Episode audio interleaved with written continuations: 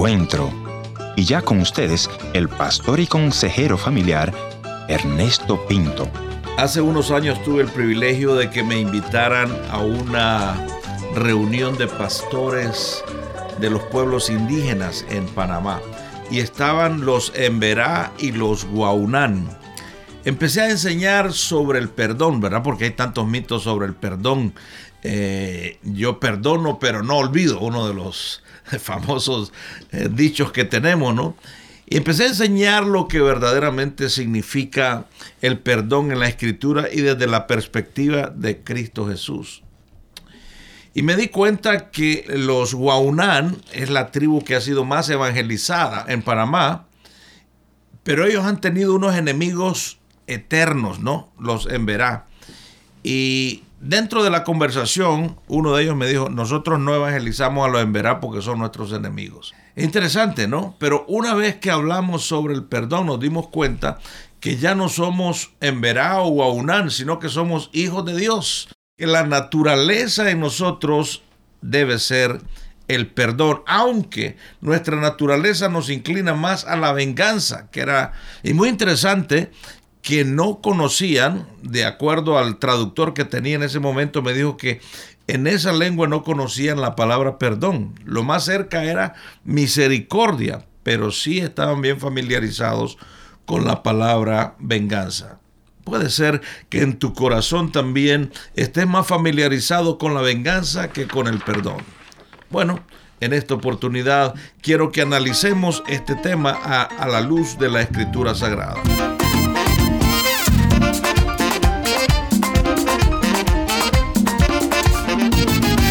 ¿Qué tal amigos? Les habla el pastor y consejero familiar Ernesto Pinto agradeciéndoles su amable sintonía y en estas transmisiones donde estamos conversando algunas verdades bíblicas he invitado otra vez a mi buen amigo Tony Meléndez para que nos comparta un poquitito sobre este tema del perdón.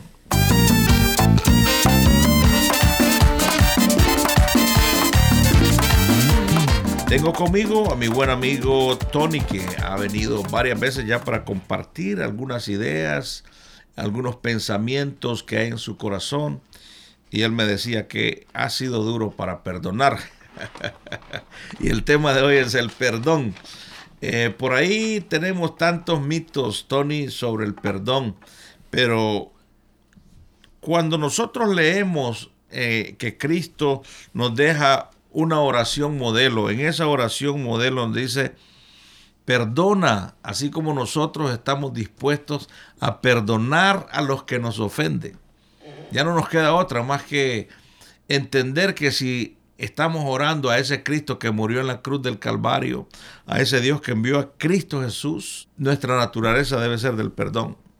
Hermano pastor, es maravilloso ver cómo, cómo Dios lo resume en una oración tan breve. Y curiosamente estaba leyendo el Antiguo Testamento cuando Salomón dedicó el templo al Señor. Y él hizo una oración que lleva casi dos capítulos, pidiéndole al Señor, mira esta casa que te hemos edificado, y cuando tu pueblo venga y falle y vuelva su rostro a ti y empieza a orar y orar, y no hubo respuesta de Dios. Hmm. Hasta un, dos capítulos más el Señor le dice, he escuchado tu oración.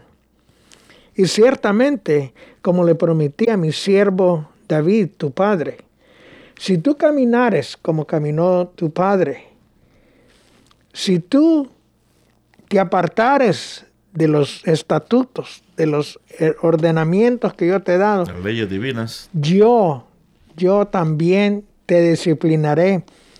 Yo le prometí a David, mi siervo, que nunca le faltaría varón que se sentara en el trono. Y viene nuestro Señor Jesús y nos, nos enseña esta oración que usted le, le mencionó. Y es muy interesante porque en el, en el recuentro de Mateo, dice que van a la sinagoga, ¿no? Que era el lugar donde adoraban. Cuando llegan a ese lugar, dice que Cristo les dijo, no sean como los hipócritas que aman el orar en pie, que se, les gusta lucirse delante de la congregación, sino que por el contrario, éntrense en un aposento, o sea, en esa intimidad, quiere decir, en esa intimidad con Dios, y ahí oren al Padre. Y ahí es donde nosotros le confesamos no solamente que no nos mete en tentación, sino que estamos dispuestos a perdonar también. En nuestra vida práctica, eh, como pastor he visto eh, mucha gente que me dice, eh, yo he escuchado mucho del perdón, pero no estoy dispuesto a perdonar. Un padre, por ejemplo, que se me acercó y me dijo, mi hija me ha traicionado, ha traicionado nuestro nombre, ha ensuciado nuestro nombre, nuestro gran nombre. Imagino que haber sido de alta alcurnia no es el nombre, porque me dice, pero no estoy dispuesto a perdonarla. En la vida práctica, ¿cómo usted ve este tema del perdón? Amado hermano, yo pienso que cuando una persona actúa de esa manera, la luz de nuestro Señor Jesucristo no ha llegado a su corazón. Porque yo vi el caso de un hermano que fue mi pastor cuando recién vení, llegamos a Canadá. Su hija mayor tuvo un hijo fuera del matrimonio y toda la congregación, toda la congregación la abrazó, la ayudó y le dijimos a hermano pastor, estamos con ustedes. Me imagino que algunos la habrán condenado, pero la gran mayoría hermano, la abrazaron y la perdonaron. Hermano, si el papá la perdonó, que era el pastor, especialmente la gente que está en liderazgo espiritual, como usted decía, tal vez eso era de alta alcurnia, no, ensució mi nombre. ¿Y cuántas veces nosotros hemos ensuciado el nombre de nuestro Señor? Así es. Y Él nos ha perdonado una y otra vez. Bueno, Pedro le preguntó, Señor, ¿cuántas veces debo de perdonar a mi hermano? Y él le dijo, hasta 70 veces, no, hasta 7 veces, no, le dije 70 veces 7, o sea, infinito, ¿no? No, no, cada vez que perdonamos todavía tenemos la capacidad de seguir perdonando eh, porque es nuestra naturaleza como hijos de Dios. Ahí entra el espíritu de gracia. Si veis a vuestro hermano pecar, sí con mansedumbre, con amor, con compasión, tú lo vas a, no lo vas a condenar, lo vas a aconsejar y vas a hablar para traerlo a cordura. Porque ¿quién somos nosotros para poder juzgar a alguien? O decir, tú no eres digno. Pero siempre estamos prestos para condenar y juzgar.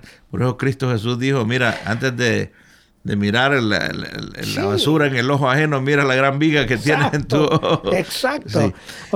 O sea que yo pienso, hermano pastor, que una gente que tiene comunión con Dios, comunión con Dios, como dice el Señor Jesús, que entra a la cámara secreta y habla y dialoga y, espera oír la voz del Señor de regreso. Yo creo que esa, esa, esa persona no tiene en, en, su corazón, no hay lugar para guardar rencor o para decir me dañaron.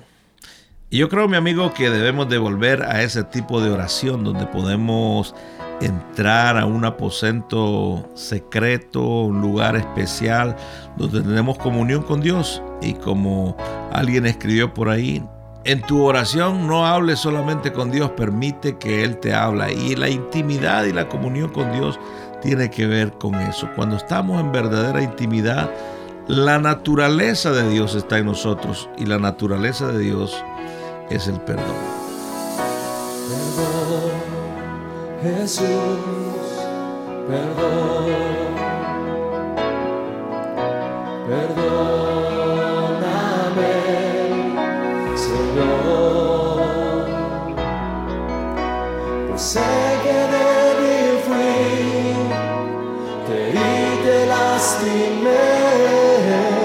Perdóname. Señor. Perdón, Jesús, perdón.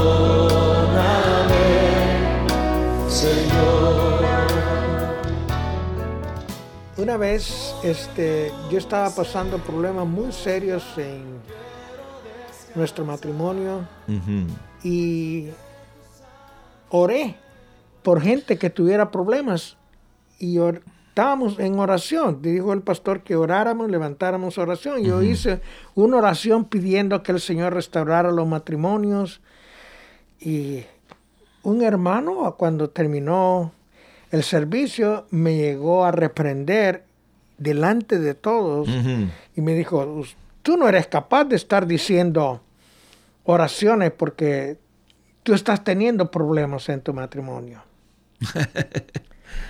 O sea Entonces- que ya el hecho de tener problemas en el matrimonio lo descalificaba para orar por otro. Exacto.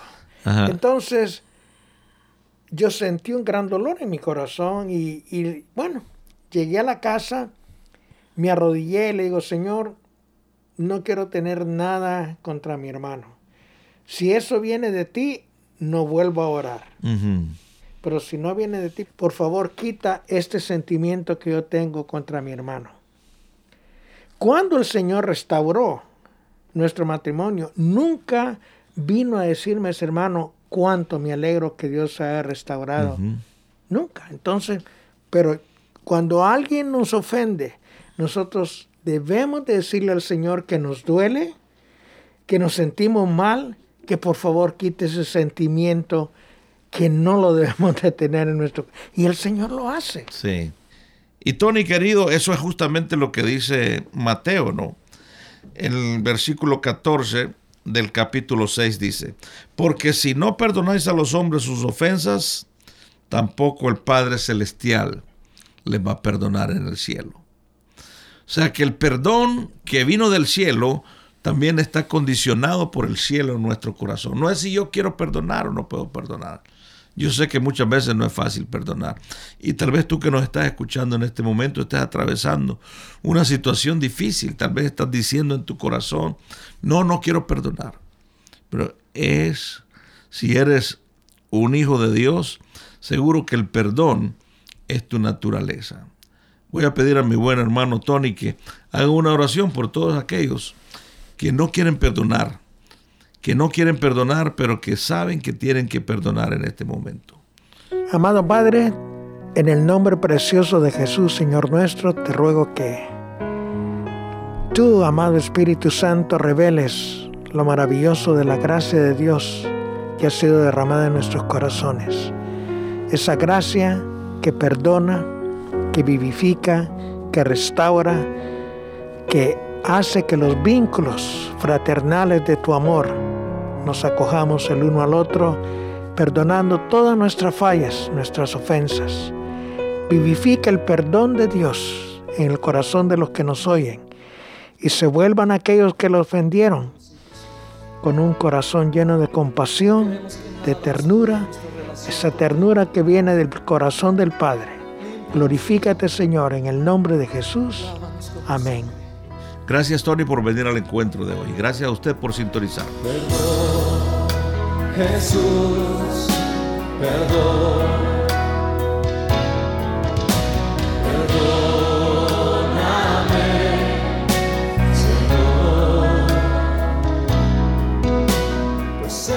Gracias por haber estado en la sintonía de este tu programa Encuentro y te voy a agradecer que me visites en el www.encuentro.ca o también puedes dejarme una nota de voz en el WhatsApp 1-204-202-1525. La otra opción es info arroba encuentro.ca. Gracias por sintonizarnos a través de esta radioemisora. Yo soy tu amigo Ernesto Pinto y al despedirme quiero recordarte que Dios te ama y yo también.